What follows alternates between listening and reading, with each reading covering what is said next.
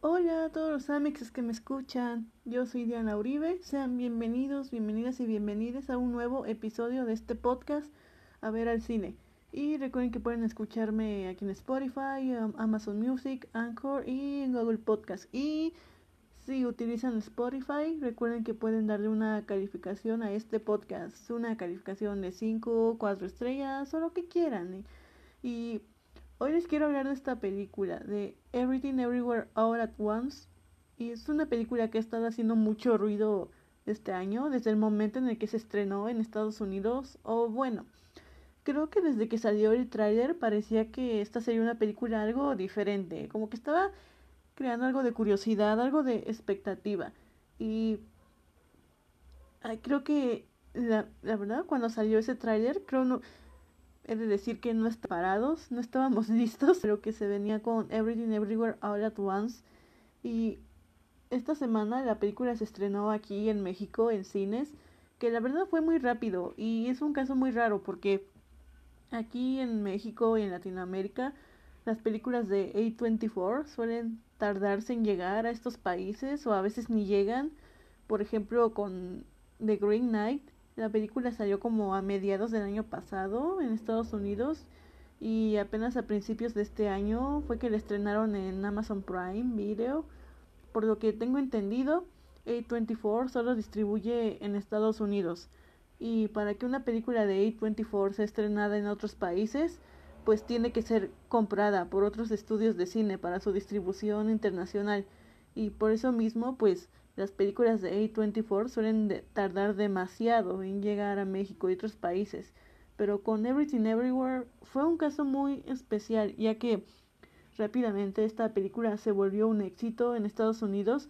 Creo que hasta ahora se ha convertido en la película más taquillera más taquillera del estudio A24 y por eso mismo por la demanda de esta película fue que el estudio Diamond Films fueron quienes decidieron ir a México tan solo unos cuantos meses después de su estreno, o sea, como que así de grande es el impacto que ha tenido esta película y así de grande fue la expectativa y la demanda de que la trajeran a otros países. Y creo que es completamente lógico el impacto que está teniendo esta película porque miren, la película trata sobre Evelyn Wang, una señora china inmigrante que ella vive con su esposo Waymond, tienen una hija llamada Joy y tienen que administrar una lavandería. Y además Evelyn tiene que hacerse cargo de cuidar a su padre. Y la vida de Evelyn podría ser lo más ordinario del mundo porque Evelyn es una persona que vive estresada todo el tiempo, cuidando el negocio, pagando impuestos, su esposo quiere pedirle el divorcio y tiene una relación complicada con su hija.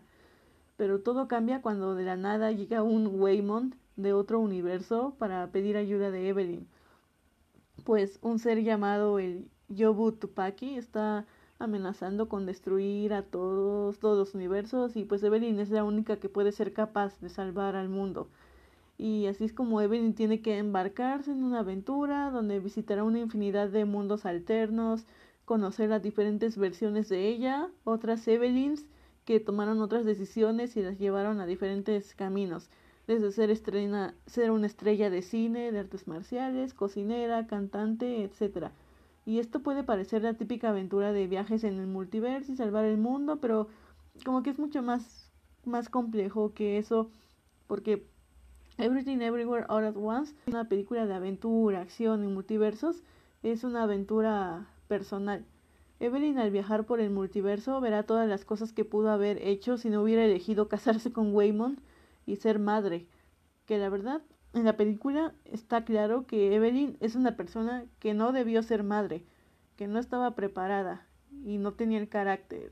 No sé, esto se puede ver como con la complicada relación que tiene con su hija y el cómo Evelyn está frustrada por no haber hecho las cosas que ella quería y le gustaban. Y es que la misión de Evelyn, más que salvar y al mundo y enfrentarse a Yobu Tupaki, lo que Evelyn realmente tiene que hacer es arreglar todo lo que está mal en su vida. Y la única forma en la que Evelyn podrá cumplir su destino, por así decirlo, y estar en paz, vivir feliz, es enmendando esas relaciones a su alrededor. principalmente con su familia, con su hija, su esposo y hasta con su papá.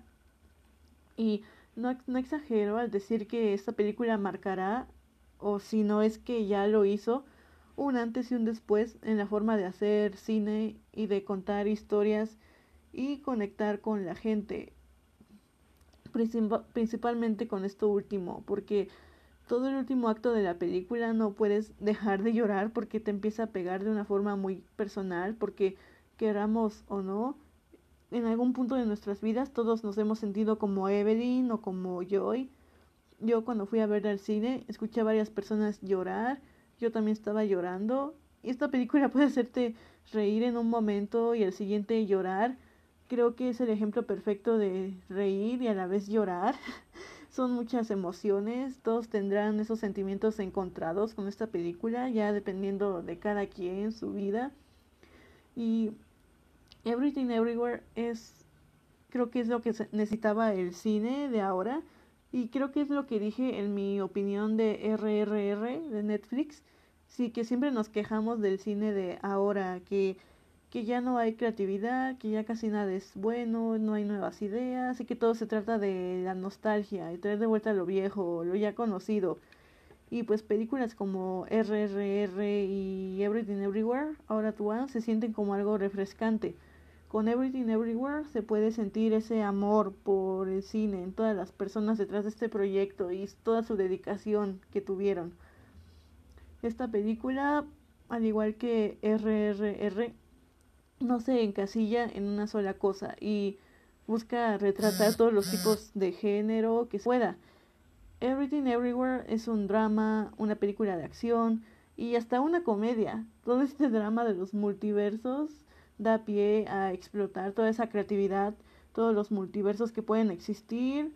Por ejemplo, la película te lo replantea, de, lo plantea, de que qué tal si hay un, universo donde todos tenemos los dedos de salchicha, así, sí, los dedos de salchicha y, y ocupamos nuestros pies como nuestras manos, o un multiverso donde somos piedras y nada más nos quedamos así y, y y pues y ya ahí de lo que decimos ahí salen las letras en la pantalla pero pues ahí nos quedamos quietas como piedras o sea una infinidad de ideas. Y me atrevo a decir que Everything Everywhere es la película que necesitábamos más creativas y originales jamás hechas. Es como marquen mis palabras esta película pasará a la historia como un clásico moderno si no es que ya lo es como dije. Y es que Everything Everywhere es prácticamente perfecta, como desde las actuaciones hasta todo lo técnico. Los efectos especiales para hacer una película de índole independiente, sus efectos son mejores que una película de un estudio grande como Disney con Marvel, que ahí últimamente le anda chafeando ahí los efectos. También las escenas de acción y de pelea siempre toman unos giros que no te, que no te esperas, como pelear con, con una cangurera llena de piedras, así, o, o con un escudo ahí, con un escudo de policía, pues, o sea, de todo. Y Everything Everywhere es más que una película de multiversos, también trata un tema muy importante en nuestra sociedad que creo que se necesita hablar más, que es el trauma generacional con el que el personaje de con el personaje de Evelyn, el cómo su padre siempre la presionó y jamás estuvo de acuerdo con que se casara con Waymon y siempre la despreció y todo, aunque al final al final ella lo terminó cuidando y ahora todos estos traumas y la presión que su padre le puso, Evelyn se le está traspasando a Joy. Al final de la película se muestra cómo es urgente poner eliminar estos patrones de daño que van trascendiendo a las nuevas generaciones y cómo nosotros mismos somos los únicos que podemos poner un alto a este ciclo.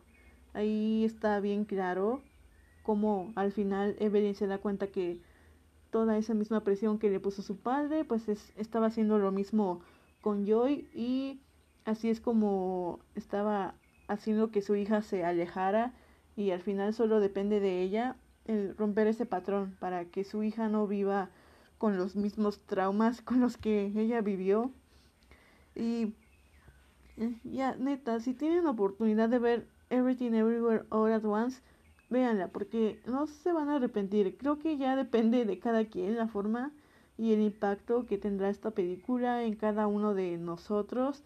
Pero esta película es capaz hasta de hacerte replantearte toda tu vida, qué estás haciendo con ella o en qué dirección le estás llevando.